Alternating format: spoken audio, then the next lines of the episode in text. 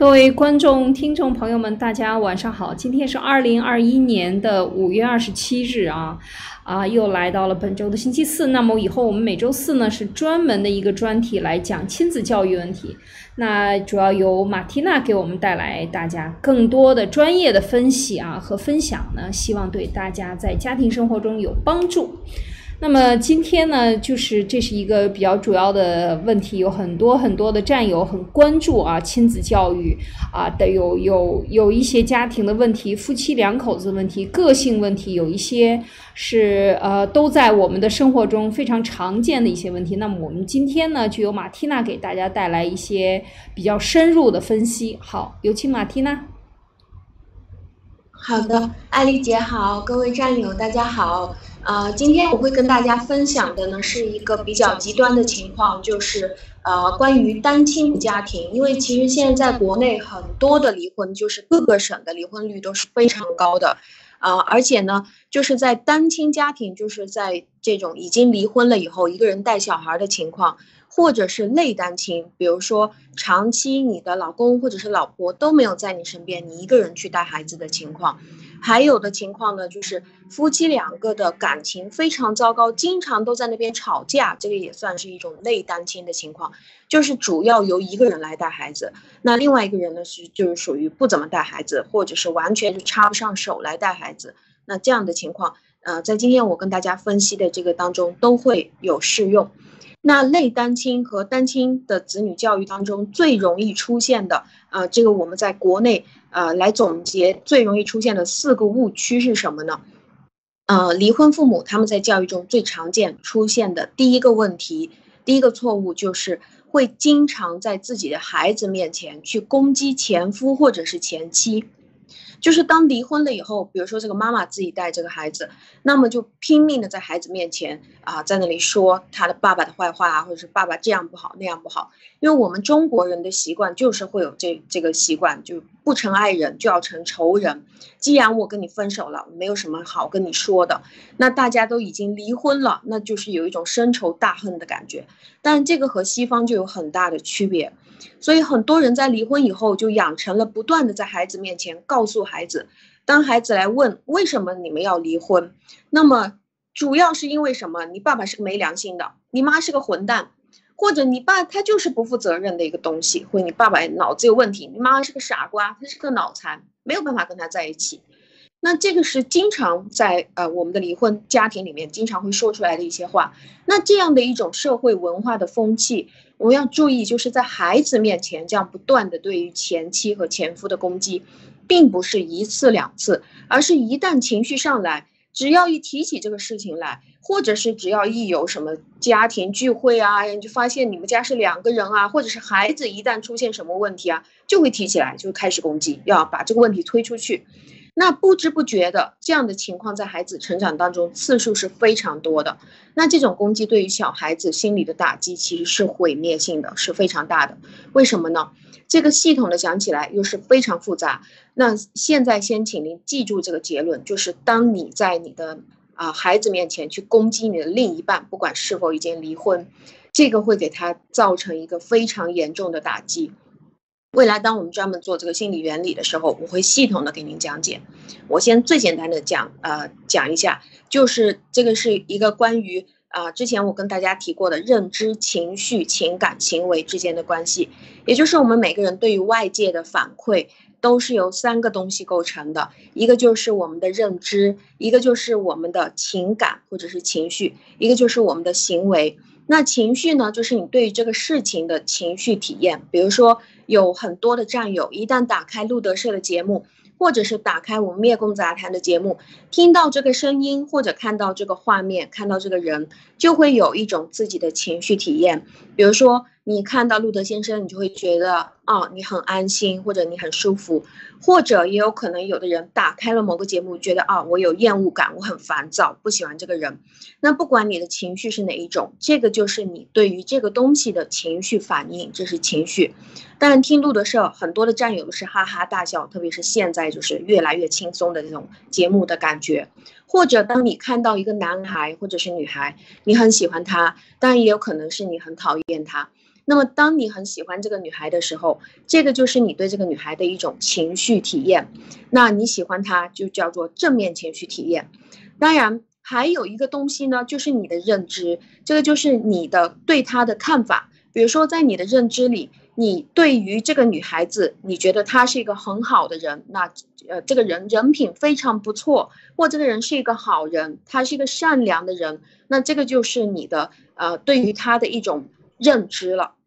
那第三个呢，就叫做行为，就是你的实际行动。比如说你对这个女孩子非常感兴趣啊，你也非常喜欢她，你也认为她是一个很好的女孩子，那么在认知上认为她很好。在情绪上对她正面情绪，那么在行动上你们两个一起谈恋爱了，那这个就叫做认知、情感、行为一致。在这个状态下，你就会过得非常舒服，也很愉悦。在这段时间里面，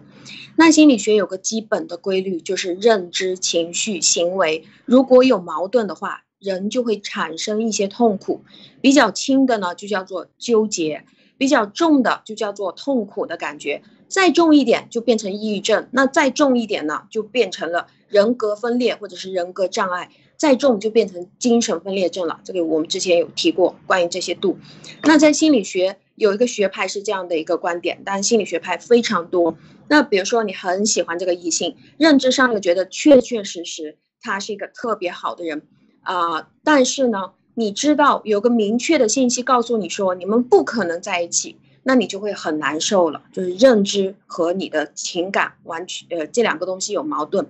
那么两个东西无法协调的时候，每个人的程度就会不一样。你越喜欢他，越不能跟他在一起，你的那种纠结或者是痛苦就会越严重。那更严重的呢，就变成了抑郁，就是由单相思引起抑郁。那。也有非常非常严重了，但我这个不知道有没有了，变成精神分裂症或者是人格人格分裂，我觉得这个可能不不是很容易了。那么在我们养育小孩子的过程当中，这种攻击孩子的爸爸或者是妈妈，自己曾经的另一半为什么是不行呢？因为孩子和你的另一半其实是有着血缘的关系，这个是一种基因的关系。就是天然的父亲或者是母亲跟着他的孩子之间，这种血缘是一个基因的关系，啊，他是有着非常不一样的感情。那有人说不对啊，呃，我觉得我老公从来没有带过孩子，那他不应该有感情啊。其实心理学的实证研究里面已经发现，感情既有后天培养的，也有先天的基因里面自带的这种因素，这是割舍不断的，叫做血脉关系。那为什么很多时候我们都会倡导说，孩子尽量要去自己带，你交给保姆或者交给父母，其实不如你自己带，这个差异其实很大，因为这个里面有，呃，孩子对于自己亲生父母带着的那种先天的基因的情感，所以当你去攻击你的对方，因为他是亲生的爸爸或者妈妈嘛，你说你爹是个王八蛋，他是个孬种，或者他是个坏胚子，或者说你妈是个没良心。就是个贱人，大坏蛋。那孩子的认知和情感就会产生一个比较大的矛盾。认知是什么呢？认知是你告诉他的，你爹是个王八蛋。但是情感是什么？情感是我爱我的亲生爸爸，或者情感是我爱我的亲生妈妈。那么这个孩子他轻则痛苦，重则抑郁，再重就是精神分裂症。那当我讲到这里，呃，请问一下艾丽姐，您怎么看？有没有讲清楚？应该讲，我觉得这个说了，刚才马蒂娜给大家介绍的是，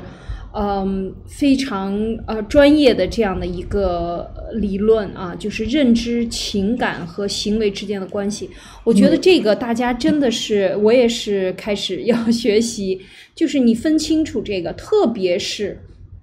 我我们自己，特别是有过孩子的和你自己有家庭的，你想一想，你的生活过程中，你对你的父母的认知是什么样？其实你那个就是，尤其是在儿童时期，特别幼小的儿童时期。那就是你的天和地，就是你根本无法选择的，那是无法选择的，它就是一个现状，所以它要赋予非常大的一个情感。我记得我小的时候，我父亲因为是在军队嘛，他经常很长时间不回来，然后呃，就有一次住院了，好像很长很长时间不能够回来。所以我觉得，就我这心里边，我和当然我们的生活还是很正常的。我和我的母亲啊，我们家里的人啊，同学呀，孩子啊，都在玩儿。呃，应该是在上学之前，还有就是和老人呐、幼儿园啊等等都在玩儿。但是你内心的那种焦虑是非常强的。我我就是有记忆，应该是三五岁的时候。然后当我父亲从呃特这个回来的时候，我应该是在院子里玩儿啊，这个部队大院里玩儿。然后我看到他了，然后这个他那个时候那一瞬间的我看到他的时候那个惊喜。和那个高兴，我觉得我一生都带着那个记忆，就是说，它是一种潜在的。我后来自己在分析，它是一种潜在的，这个对呃家长的爱的渴求，它是非常天然的，是潜意识的。这个时候，如果你的。我的妈妈去骂我的爸爸，假如是这样啊，就是你作为一个呃母亲，呃你去骂你的先生，然后这个时候你们已经离开了，那你要想想这个孩子会对他造成什么样的一种深刻的伤害？你想，我我印象非常深，就我在那一瞬间，后来我回去记，我觉得应该是在三岁左右。其实孩子的记忆是非常那个时候很早期的记忆。但是对那个每个过程，他走进多少步，拿了什么包，然后先说的什么话，怎么进的家门，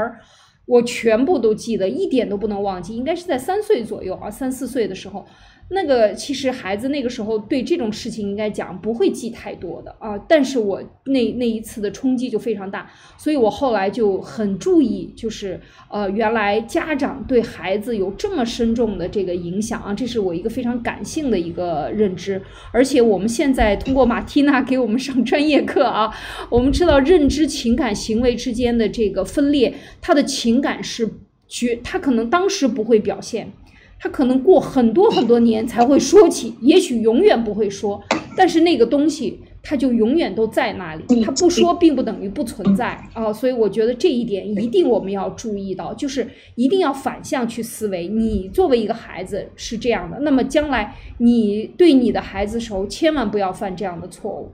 啊。这是我想说的。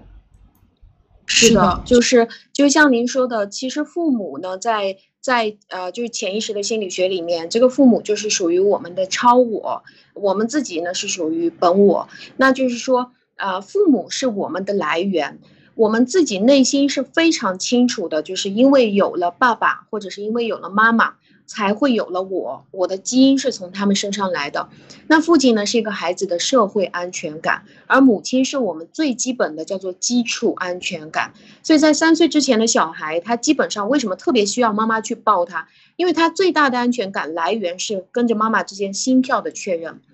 这个是不需要语言，或者是不需要什么太多其他东西。你这个保姆抱大的孩子，跟妈妈自己亲自抱大的孩子就是有区别。那孩子很多时候就是妈妈抱着他就不哭，你交去给其他人抱他就哭了，不管他怎么哄啊，他摇啊或者是什么。这个孩子就是要哭，什么原因呢？孩子在妈妈的肚子里面十个月的时间，他唯一能够确认的就是妈妈的心跳。那他对这个东西，对于他来说就是一种非常安全的感觉。所以只要他贴近妈妈的心跳，他马上在三岁以前，这个就是他的安全感。那当他再长大一点的时候，他会感觉到我的爸爸。这个就是我除了妈妈以外认识的第一个人了。那么爸爸就是属于人类的代表，全人类未来我跟这个社会、跟这个世界接触的第一个人的代表。那妈妈和爸爸的相处，从小在家里面就会造成这个人一辈子应该怎么样跟自己的伴侣在家里相处的一个模式。所以父母对于一个孩子来说，在终生来说都是非常重要的。所以呢，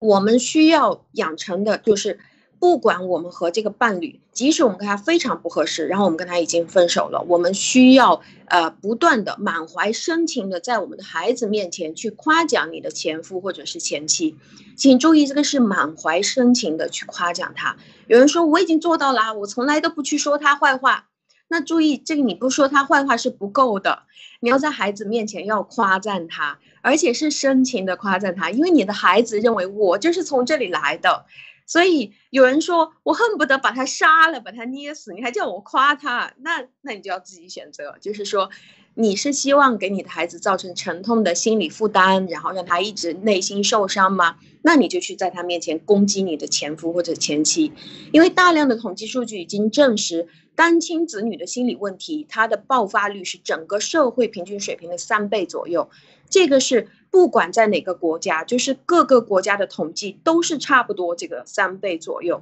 但有的高有的低，而且各个国家形成的原因是不同的，但是平均下来都是三倍多。那每个国家抽样出来的原因不一样，在中国最主要的成因就是不停的去在孩子面前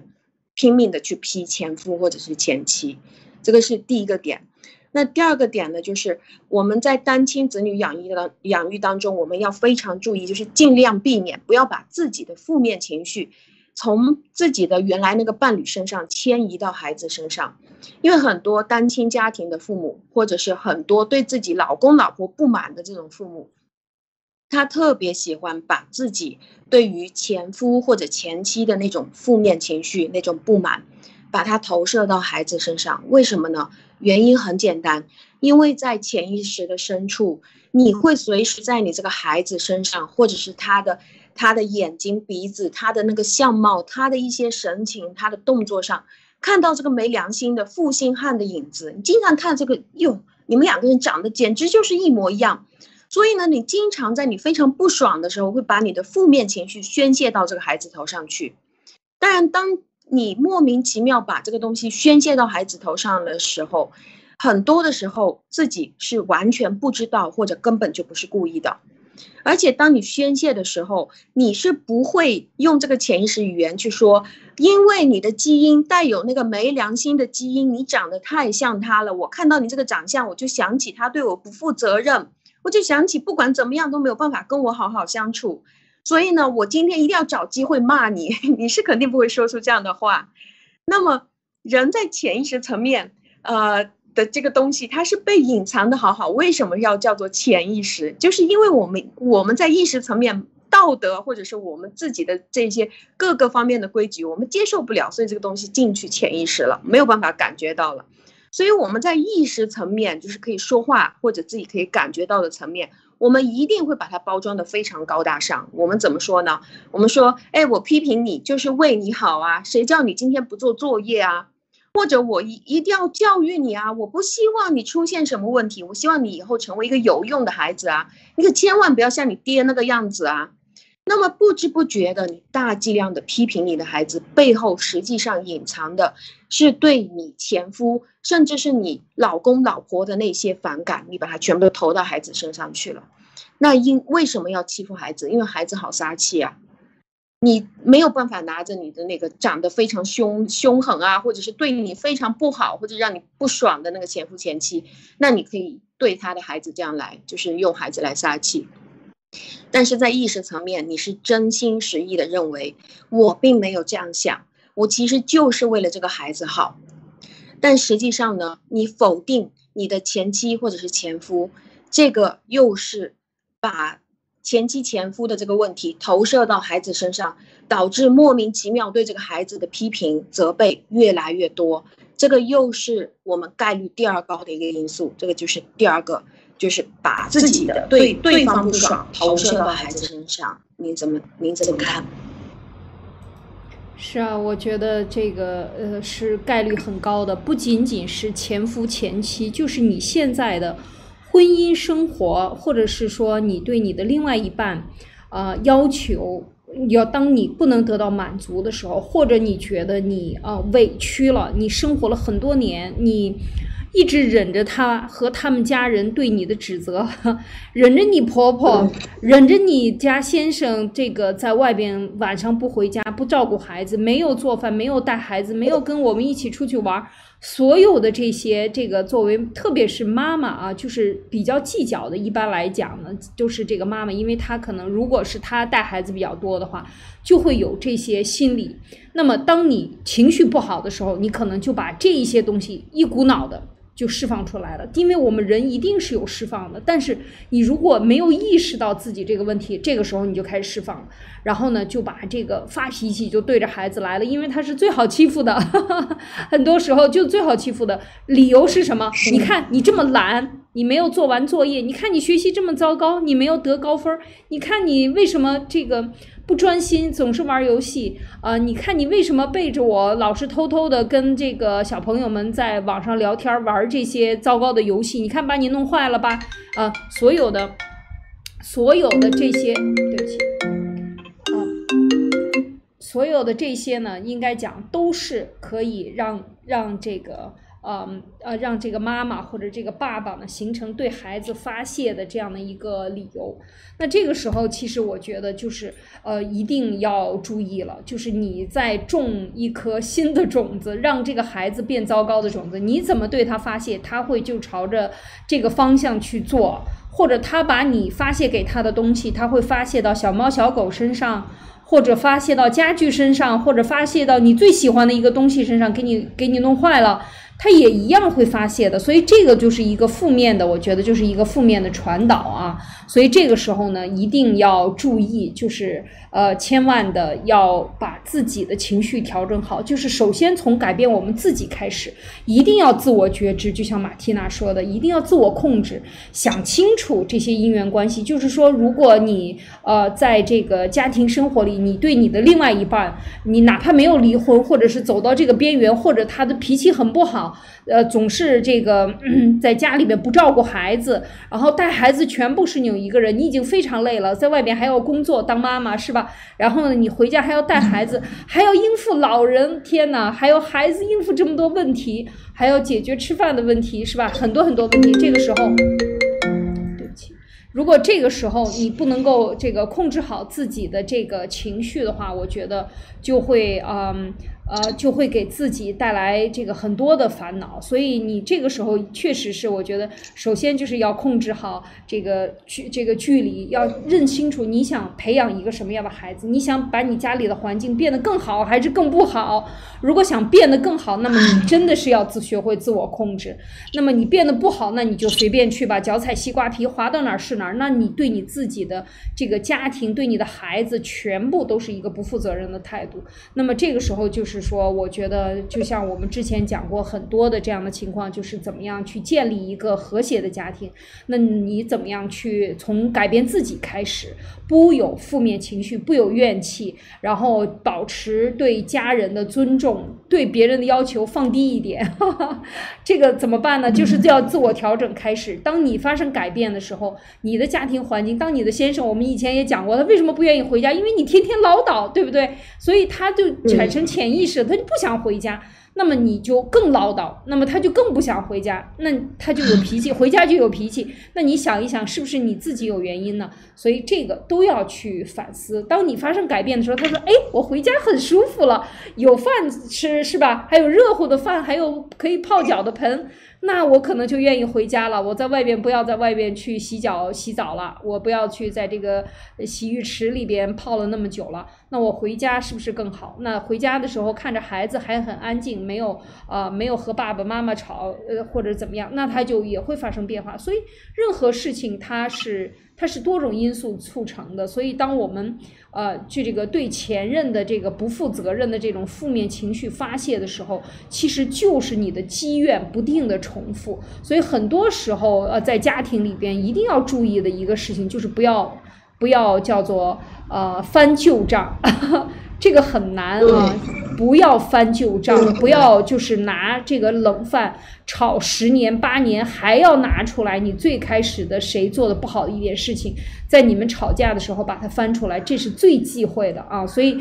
这些都会导致你最后走得越来越远。两个人这样的话呢，就是每个人都控制自己啊，过去的就过去了，我们也不能找回来了。要看的是今天和明天，是吗？特别是当这个在亲子教育上，你觉得你的这。这个动作你非常舒服啊，骂完了很痛快，但是你想到这个后果，你准备接受这个后果了吗？未来十年或者多少年，这个孩子一直，我见过很多这样长大的孩子，在父母的打骂下长大的孩子，他的这个经商也好，做事也好，就是很不就是很自觉的就会骗你啊，就会很很自觉的就行骗，然后利用别人的信任行骗，或者是说做很多不负责任的事情，最后他也是失败的。所以我见到这样的家庭的时候，我就会想啊，真的是家庭教育太重要了，千万不要这样。那那个时候你可能根本承受不了这个孩子在外边这个呃造的这些造的这些罪回来。找到父母身上的时候，你能承受吗？如果你不能承受，那你现在就不要再做这样的事情了，马蒂娜。是的，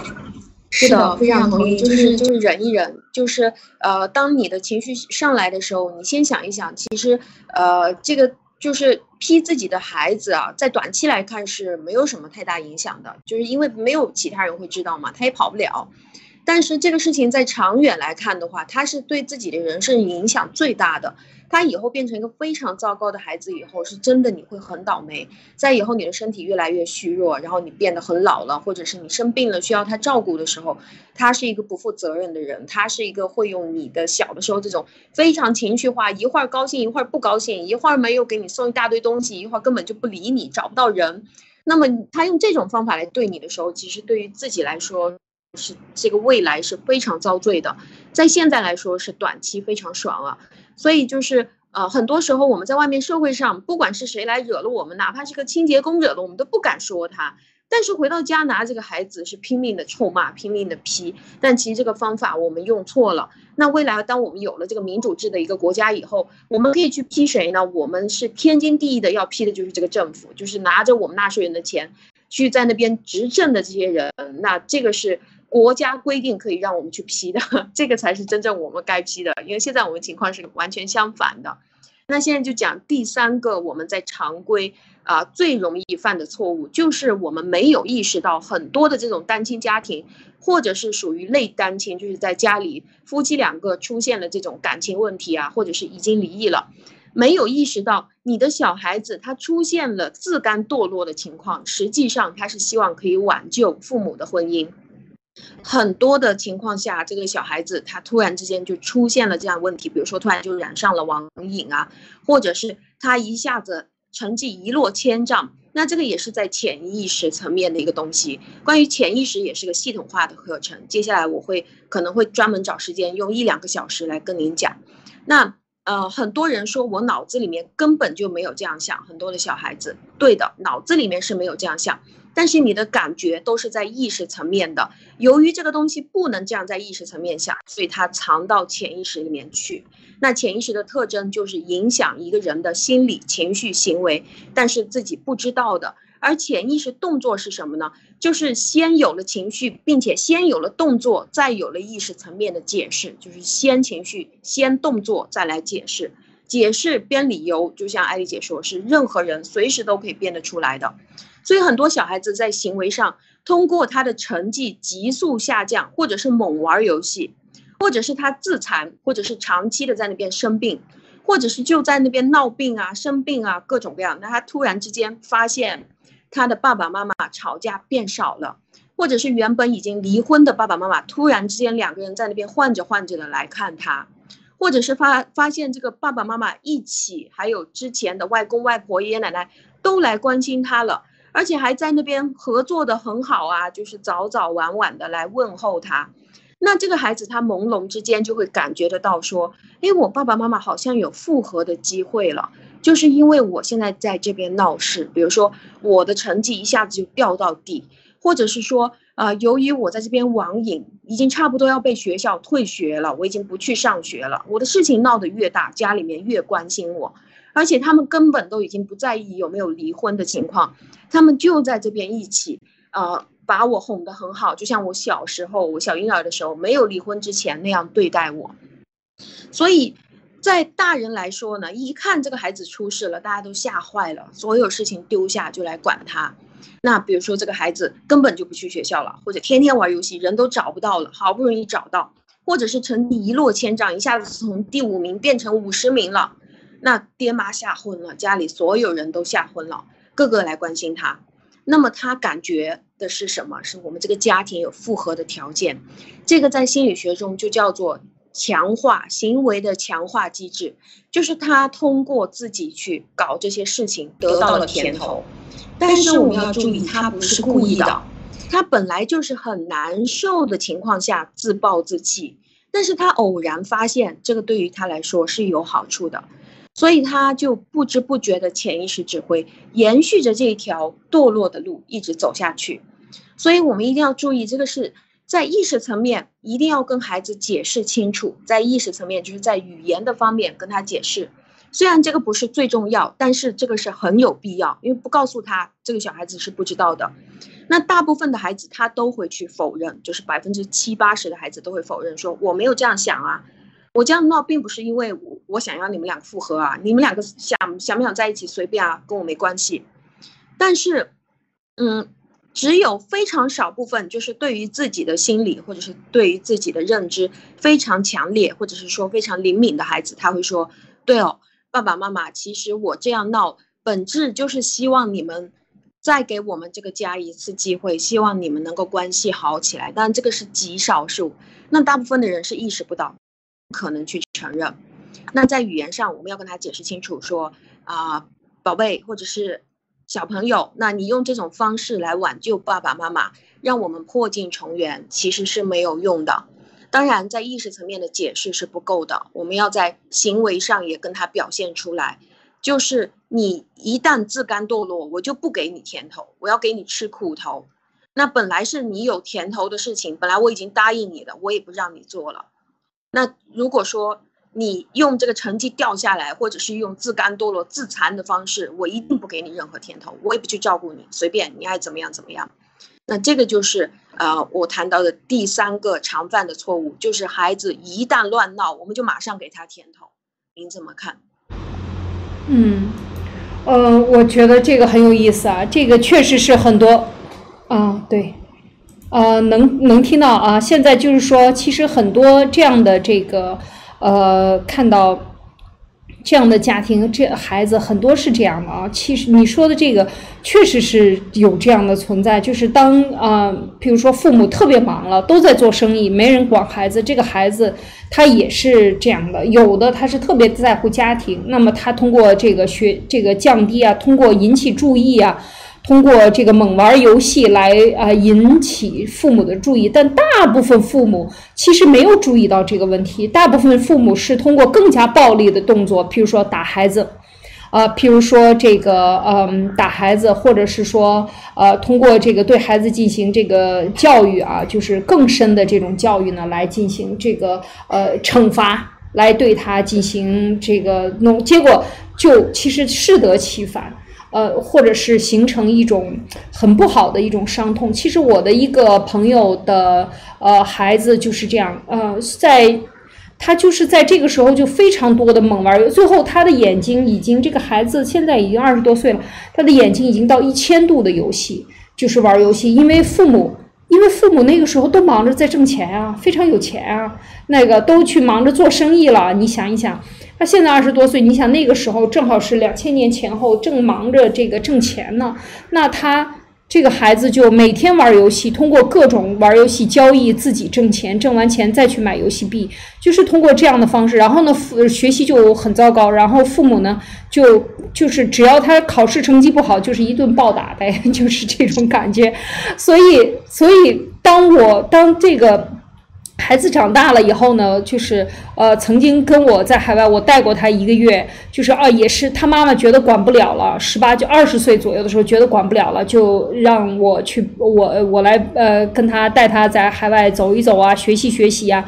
然后我就跟他聊，他当时就是我就感觉到他。这个这种伤痛是非常深的，他的这种猛玩游戏和长大了以后，呃，把父母的钱玩命的花买这种奢侈品，其实都是一种报复行为。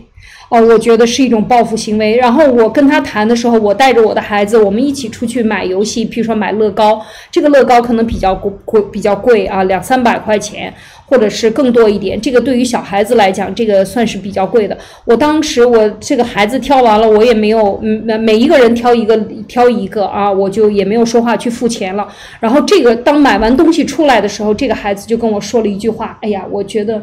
非常非常的让我呃重视他这一句话，他就说，他说我的妈妈在我小的时候玩那么多年的游戏，就是不舍得给我买。那就是说，他就他说我不得已必须去借别人的，看别的小朋友的脸色，我就没有钱玩这个游戏。然后我最喜欢的就没有钱，我必须得通过这个更更加的这个就是去呃不要脸的去别人家玩，在别人家混啊，在这个混，最后最后他就造成这种伤痛。那么后来我看感觉这个孩子买什么都买最贵的，因为父母有钱嘛。那也没有别的孩子，那这个时候其实我觉得就是一种报复性。那么就像讲到今天的孩子自甘堕落，他其实他都是一种心理的反应，但是他的反应可能你没有意识到。但是通过像马蒂娜跟我们讲，我们意识到这个问题，在孩子还在小的时候，十十岁以内的时候，我们就注意自己的行为。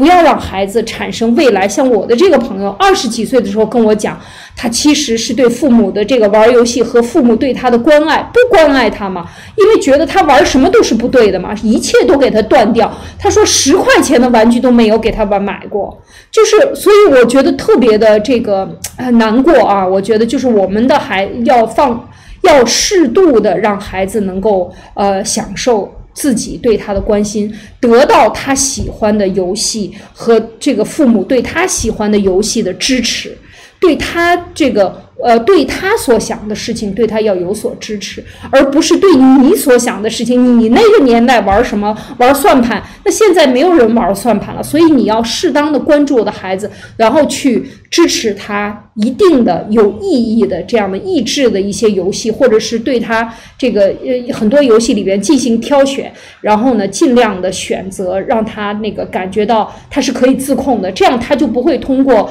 这个你你越关心他的时候，他其实。这就反过来了，他就有这种安全感，反倒他会自我控制。其实这个也是一点，就是说，这个当然你讲的是非常极端的啊。这个孩子通过这种动作来挽救你的婚姻，其实，在你的婚姻走向这个糟糕的时候，在这个过程当中，一定要注意，除了你的感受，还有孩子的感受。如果你没有孩子就算了，如果你有了孩子，不要忘了，你有责任把他抚养的这个健康一些，是吧？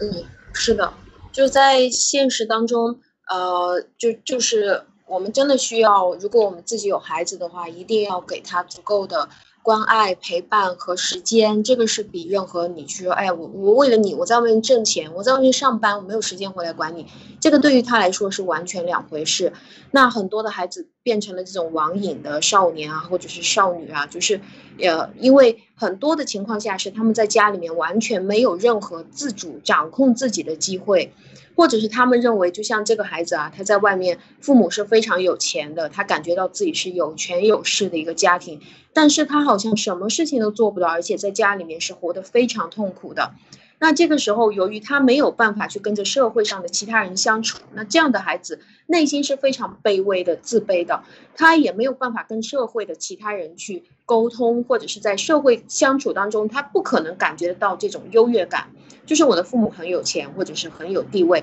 那我和这个其他小朋友有什么差异？他自己其实不是能力上很强，他可以形成很呃跟其他同学的差异，只不过是父母每天都非常忙，其实对于他来说他是很可怜的。那这种人就只能躲在一个网络游戏的背后，就是每一天这啊，我有钱，我去花钱买很多的武器，买很多的装备。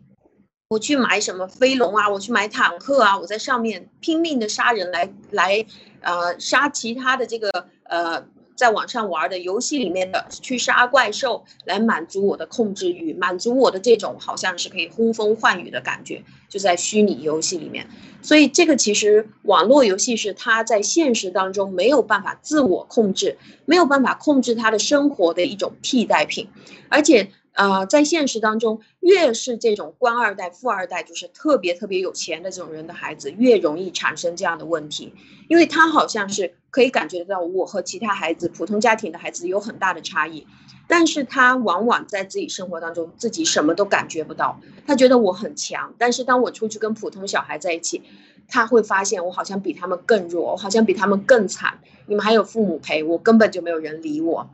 所以。如果是在家里，如果你真的没有时间照顾它，我们可以考虑让他去养小猫小狗，这个是可以帮助他治疗他的抑郁啊，或者是治疗啊，可以帮助他增强他的控制欲。就是说，这只小狗或者这只小猫，它就是你命名的名字，然后这个东西就是彻底你来管教。那你可以看你的小孩把这个狗养成什么样子，是去虐狗吗？虐猫吗？还是真心实意的对它可以很好，至少可以增加它的控制欲，特别是狗。那它叫你跑就跑，叫你坐就坐，站起来就站起来，这个增强它的控制欲。那么第四个错误是什么呢？就是我们没有意识到，就是很多的人没有意识到，呃，两个人在离婚的时候会给孩子造成一个非常严重的叫做废物感、无价值感。这个在我们日常来说就是自卑感。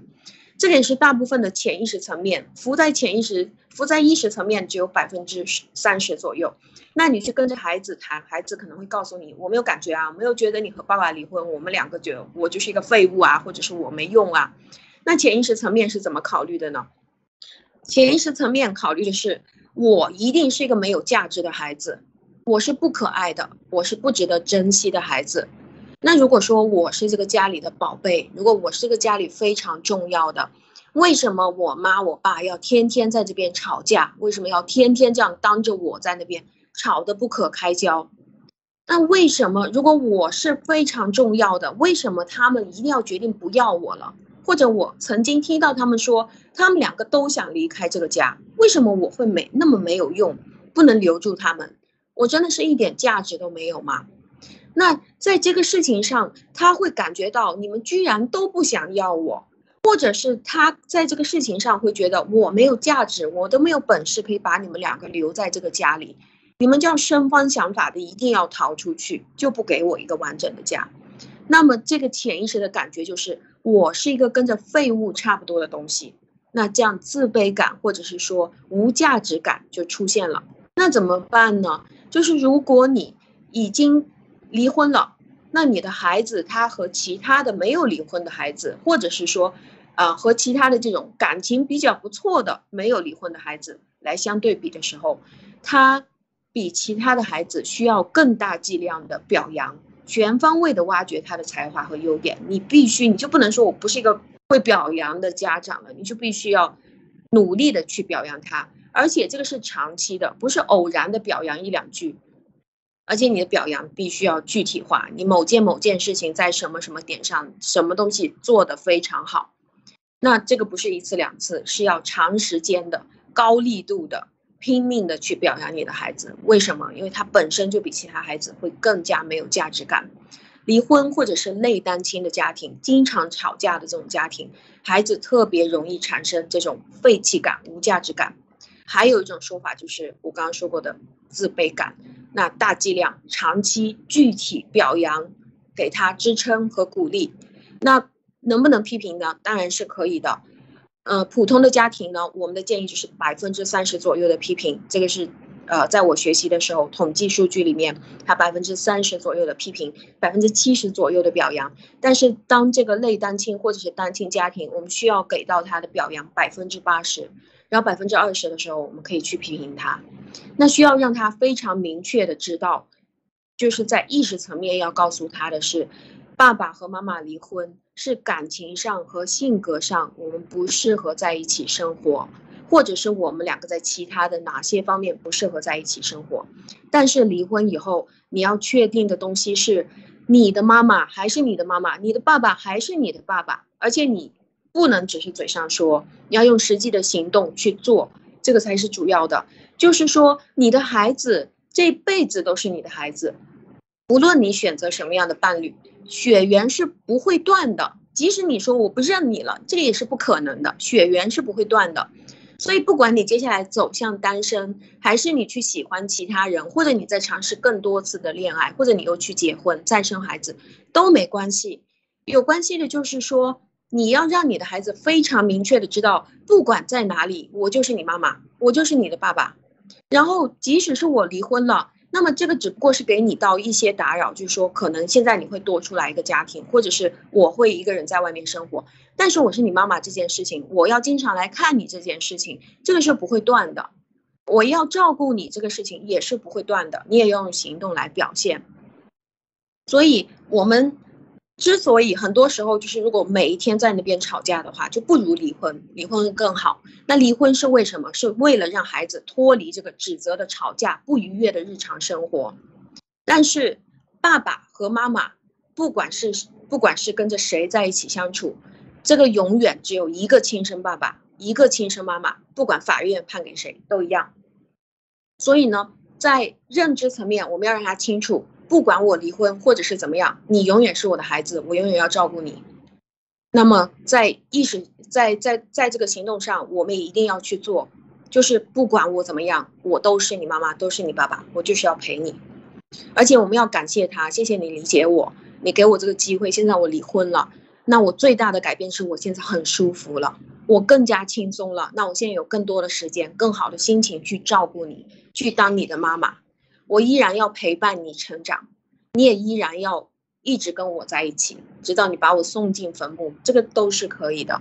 那这个是第四个点，就是孩子的无价值感，由于离婚造成，要给他更大剂量的表扬鼓励，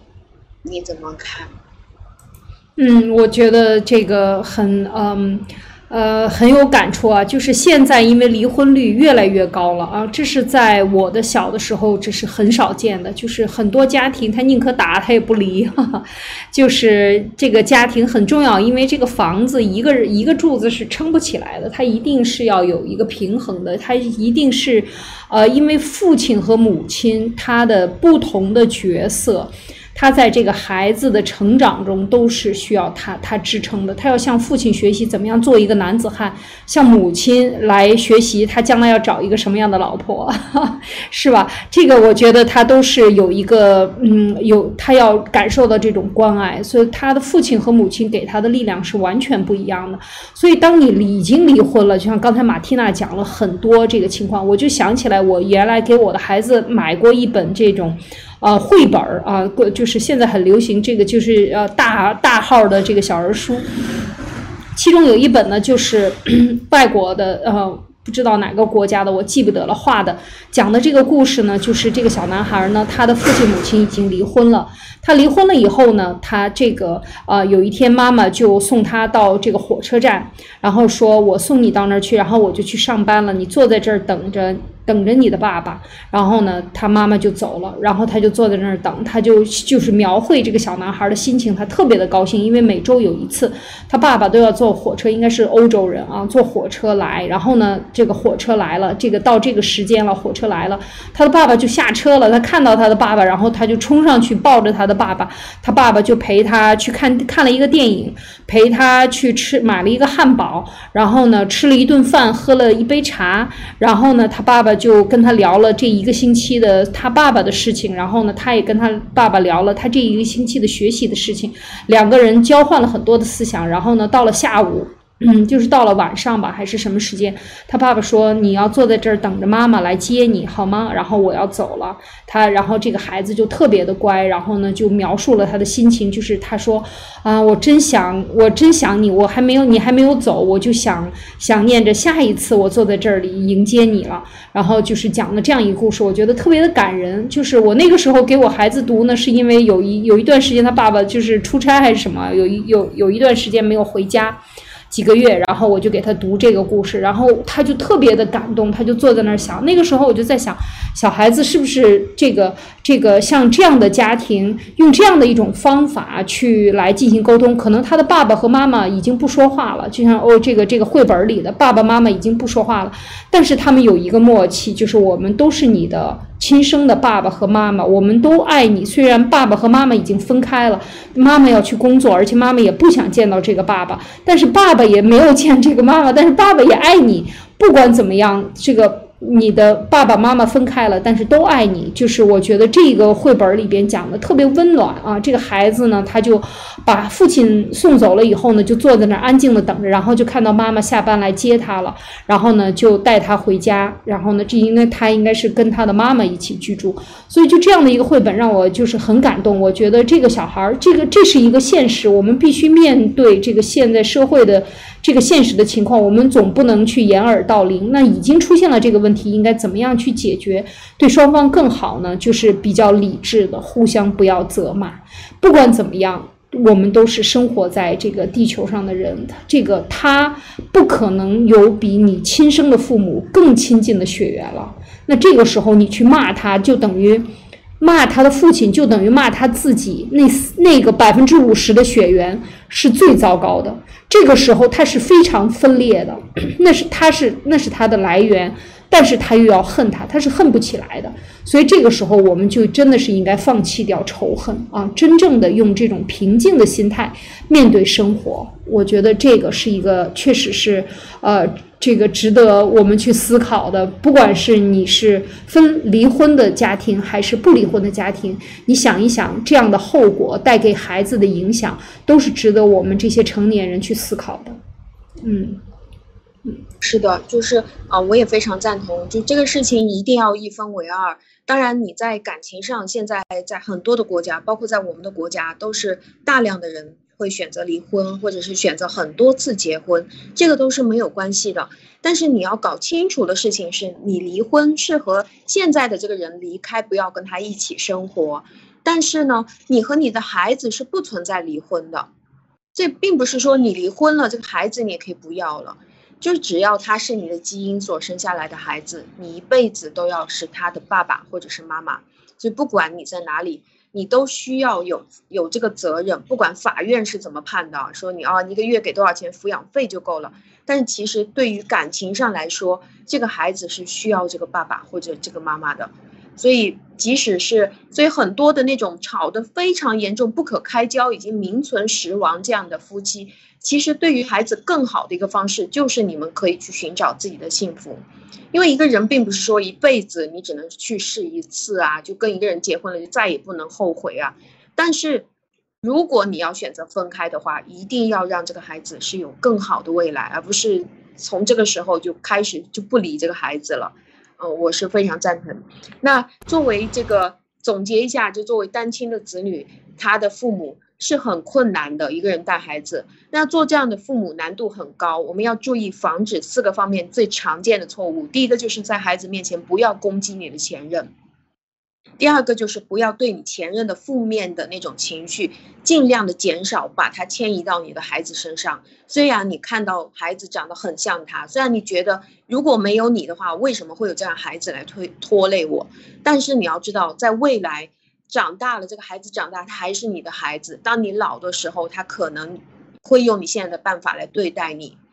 那第三个就是你要意识到，孩子很可能有的时候，当他自甘堕落，或者是说他开始自残的时候，他可能是正在想办法挽救你原来的那段婚姻，或者是想让你去注意他。那么你可以去采用其他的方式，比如说你去注意他，然后你一定不要去强化他这样的动作，这样他会越来越越来越堕落。第四个呢，就是他的，就是你的这个孩子很可能会因为你离婚的问题而产生无价值感。他在其他的那种完美家庭的孩子面前，他可能会觉得自己是个废物。那我们就需要给他更多的表扬、鼓励、称赞。而且，当我们离婚了，或者是我们已经分开了，我们也一定要对他依然好。这个就是需要大剂量表扬的孩子，比其他孩子更多的表扬。那现在。现在我们我们还有时间吗？可以再延伸一个问题吗？嗯，好的。嗯好，那我们现在延伸下一个问题，就是当我们家里如果我们发现一个六岁、七岁、八岁，或者是九岁、十岁的小孩，他还在经常没事就哭，就是没有出现了什么问题，他就会开始哭，那我们应。我们应该怎么办，或者这是什么样的一种情况？就是当小朋友如果他是处于婴儿状态，比如说是五岁或者是五岁以下这样小孩子，他经常出了什么事情，他一下就哭了，那这个是很正常的。但是如果当一个孩子到了六七八九十岁，还是动不动就哭鼻子，没事就通过哭来调控父母的行为的话，我们就要注意，你的这个孩子就不正常了，他有问题。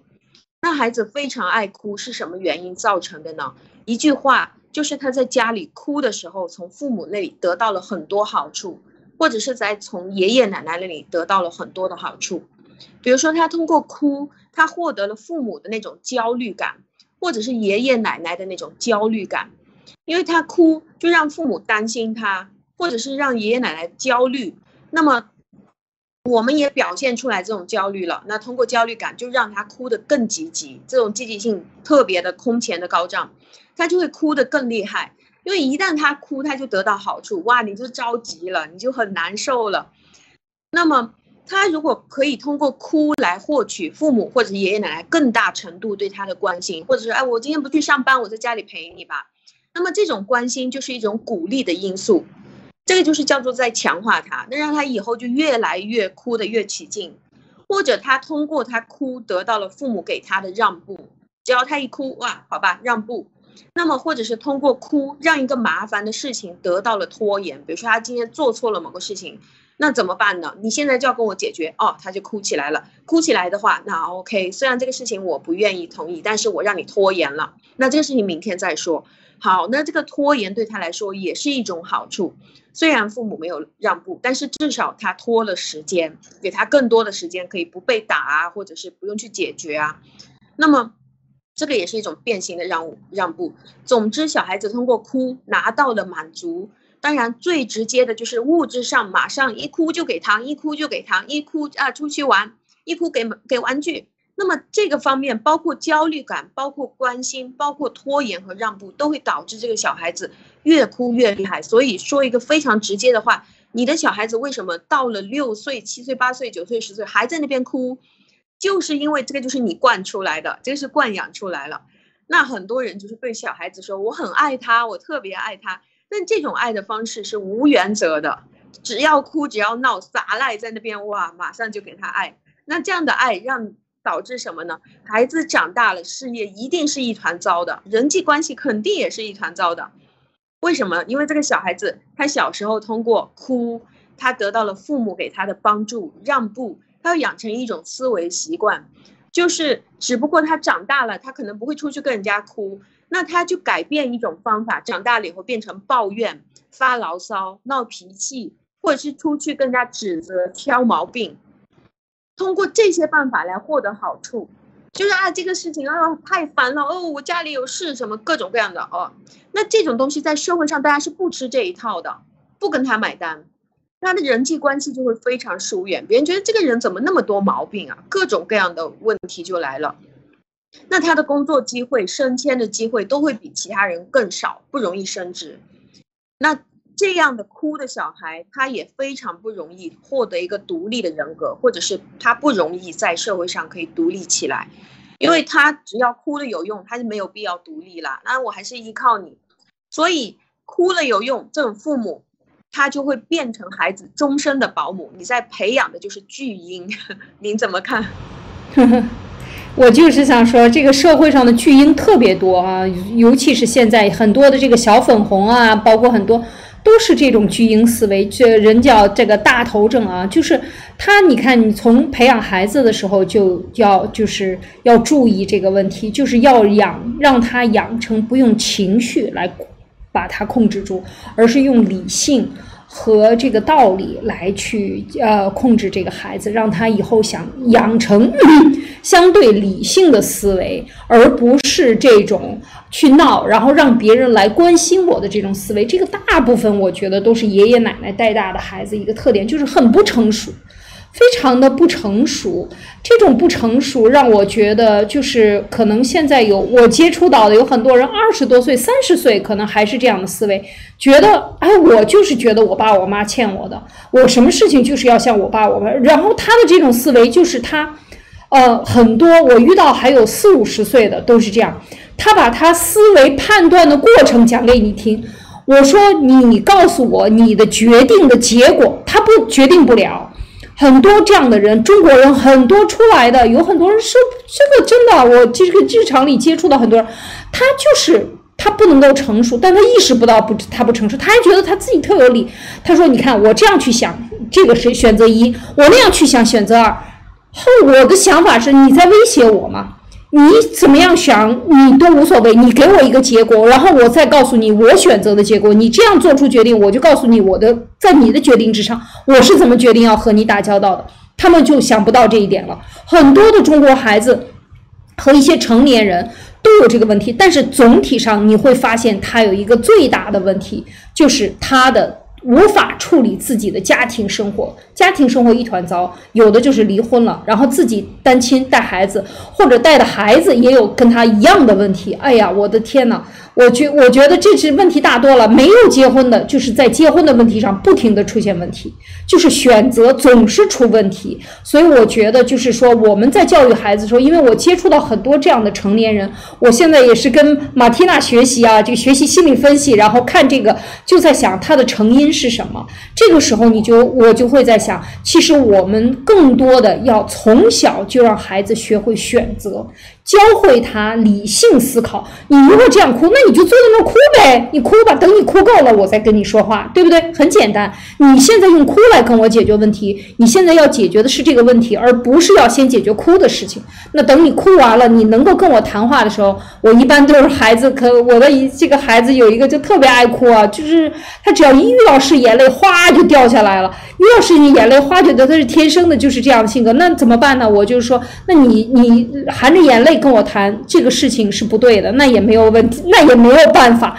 就眼泪汪汪的，一边说一边啪啪啪的掉眼泪。那你这个时候你要跟他谈，要让他学会慢慢的转换，由这种感性思维、这种不理智，慢慢的让他学会理性思维。这个没办法，这种你要是过不去这一关，你就想让他长大了，永远你都要去当他的保姆吧？那怎么办呢？所以我看到很多这样的这个呃这样的家庭，当他的这个孩子都三十多岁了啊，然后呢跟跟你谈事情。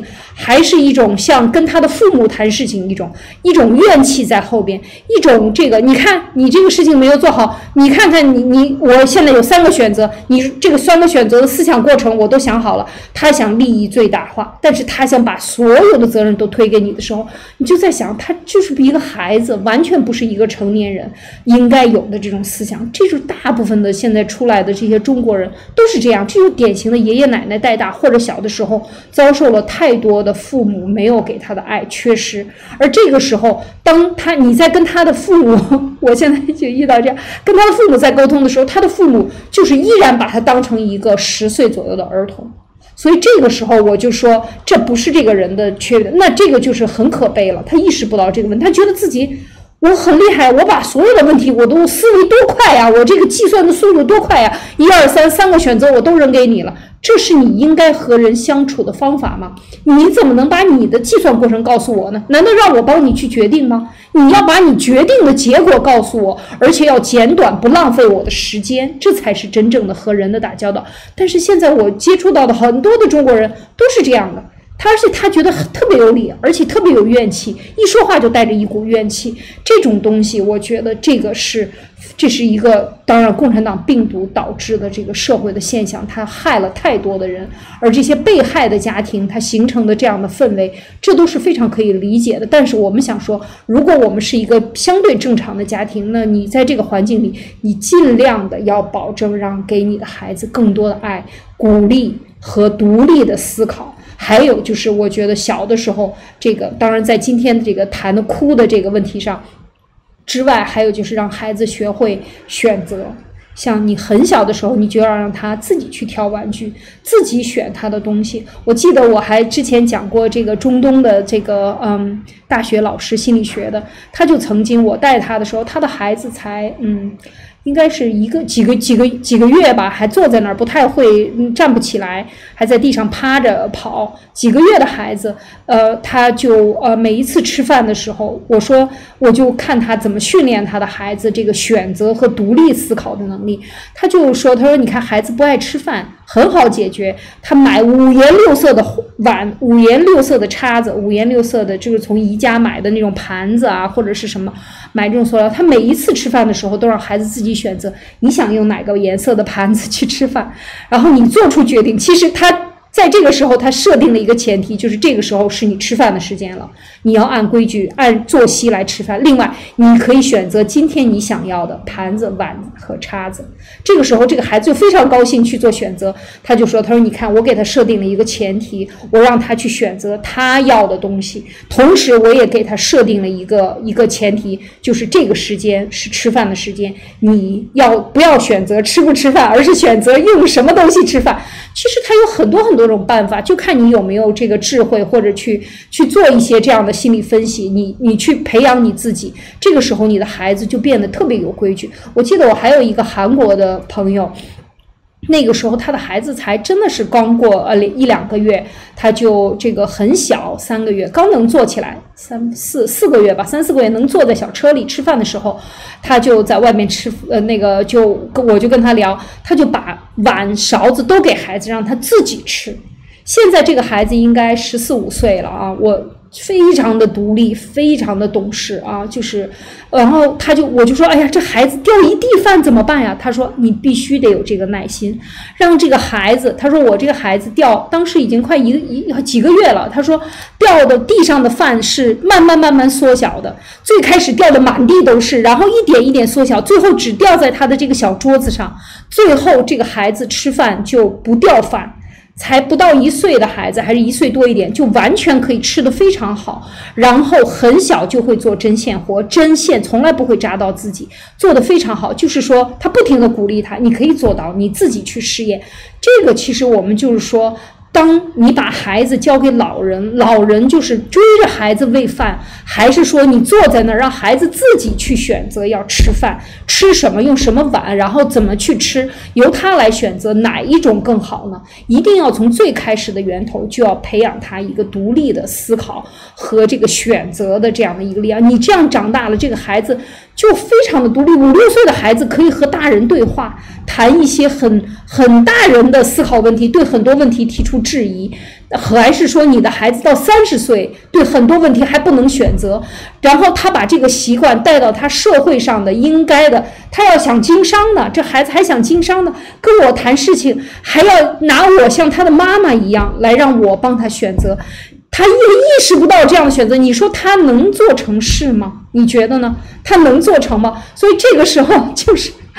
哎，所以我觉得真的是值得我们思考啊，马蒂娜。对，是的，就是就是呃，很多时候我们很多的父母他在家里是非常情绪化的，就是他想怎么样就怎么样。那那个孩子就是今天妈妈高兴啊，你不管做什么，妈妈都是非常同意的，都 OK 啊。明天妈妈不高兴。我看你，你本每天本来都在家里面在那玩游戏啊什么，今天妈妈就看你不爽嘛，因为我在外面心情不好，回来哇完蛋了，就给你罚一个星期不准用这个东西啊什么就来了，这样情绪化的情绪化的父母也是会造成这样的问题，这个孩子不知道什么是对什么是错，还有像这样娇生惯养的长大的孩子，就在我们长大了以后，我们也可以在各种各样的节目里面看到这些人啊。就是原来当我去参加一些节目的时候，就歌舞比赛一些节目的时候，我我在那边跟那个女孩子聊天，聊得很好，我们两个是非常开心在那边聊天。突然间她上场了，上场就开始哭起来了，就我没有意识到她为什么突然之间有那么大的一个情绪啊啊，就开始了，哎呦我好惨哦，我的我的老妈在那边瘫痪了，我的老公不要我们了，我自己在那一个人养孩子好辛苦啊。结果她就一下子就获得了评委给她的这些好处。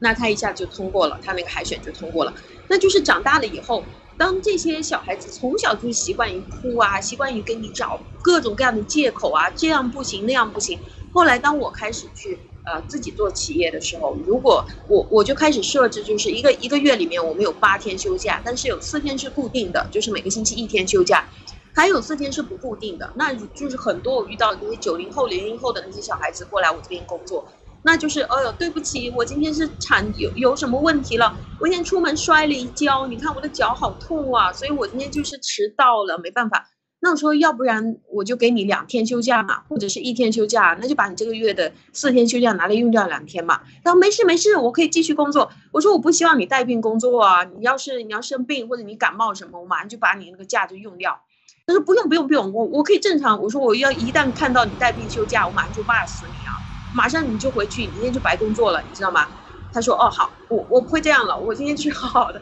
那 OK，我就算你迟到就好了。所以就是一定要让他一旦在那边耍赖或者是做什么事情，不给他任何的好处。所以我们就是要要注意的东西就是，一定要注意，当你的小孩子他已经很大了，他还是很爱哭，那你这个一定是你的教育造成的，因为哭了在之前一直都有好处，给他不断强化强化。”那我们是需要在语言上告诉他，你哭是没用的，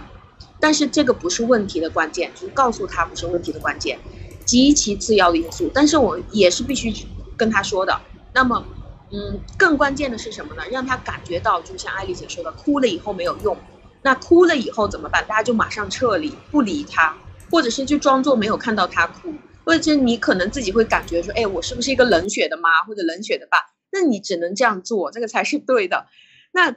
哭了要让他的要求反而达不到，就比如说今天你本来是要带你的小朋友去商场，或者是看电影去买玩具，他突然之间就哭起来，这边闹，就是说不行，我要买两个，不是一个。好，那哭了以后就不带他去了，要给他惩罚。那有人说，那如果是他，他就不哭了呢？你是不是就又可以去商场或者是游乐园？也不去了，就是一定要让他感觉哭了以后，不止不但是这个事情搞不成，还要付出更大的代价。那他才会感觉到哭这个事情是不行的。那要让他长期的感觉到哭不但没用，还给自己带来很大的坏处。本来可以搞得成的事情，现在什么都搞不成了，所以他才会哭闹的事情渐渐的消下去。因为如果我们不解决这个问题，这个小孩长大一定是悲惨，事业各个方面无法成功，而且会演化成那种抱怨、牢骚、指责性人格。哪怕我没有遗传给他，他自己未来又变成指责性人格。因为他的归因就会慢慢的走向外部，就是什么事情我都是等着你们来帮我解决，那什么东西责任都是推出去，你们帮我解决就行了，我就是负责在这边耍赖和哭。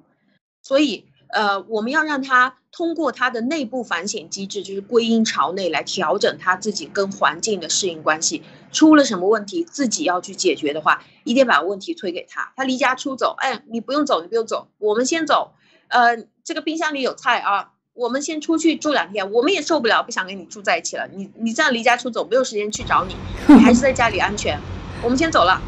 就啪就走了，跟着爸爸一起出去外面住两天酒店。所以这个就是解决这种从小一定要把他这个问题反过来。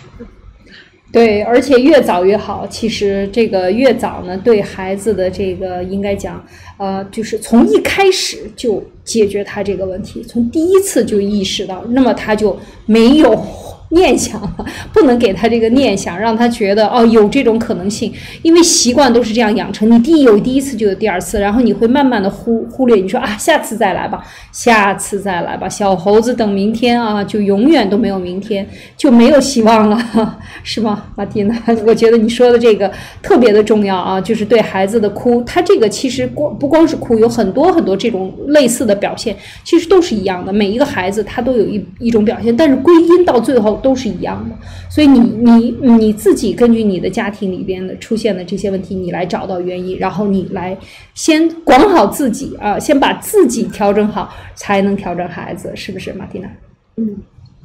是的，就是呃，所以今天跟大家讲的就是关于。呃，你怎么样去？如果你的家庭出现问题，因为我知道很多的爆料革命的家庭都是这样的。呃，我们我们的战友本身就是属于清醒的这一方，而且就是属于看到事实会比其他人要早一年两年这种非常非常不同的跟着身边的人。那么。我们的家里面的这个另一半啊，或者是我们的家人，很多时候没有办法理解我，但是他们又是属于多数人群，那没有办法理解我们的情况下，很多时候也会把我们的对于我们，我们又是属于这种比可能会是比较清醒理智，或者是比较事业成功的一方了。那很多时候他们会把这个东西投射到孩子身上，我们也是这样用同样的方法，就是更多的去鼓励和表扬孩子，然后把这个问题，只要看到对方开始出现这个问题，那我们一定要去跟对方去解决这个问题，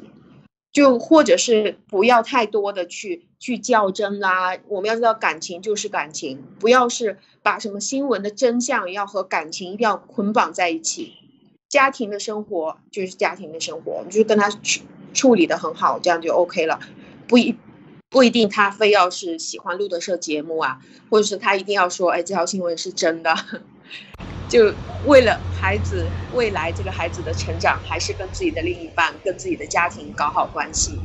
对，就是能够把这个感情。家庭生活、孩子的教育、日常的工作，能够相对独立的分隔出来，这是确实不容易。因为我们人都是情感的，而且我们很多时候在这个生活过程中没有受到这样的这个，特别是在中共国这种家庭教育和中共这个，我想往上走一代都是经历文革的，很多家庭都是经历过文革的这个一代或者两代往上走，所以我们的战友们，不管你是二十。十岁，还是三十岁，还是是十几岁，你经这个都是有这样的这个家庭经历的，就是真正的全部是在海外长大的这样的呃这个呃这这些华人人群呢，相对来说是少的，所以我觉得都会有这个问题，就是说呃什么都放在一起。呼噜哗啦的一团糟，就是如果我们能够相对把自己的生活厘清啊，就是像像这个外国人一样，像这个，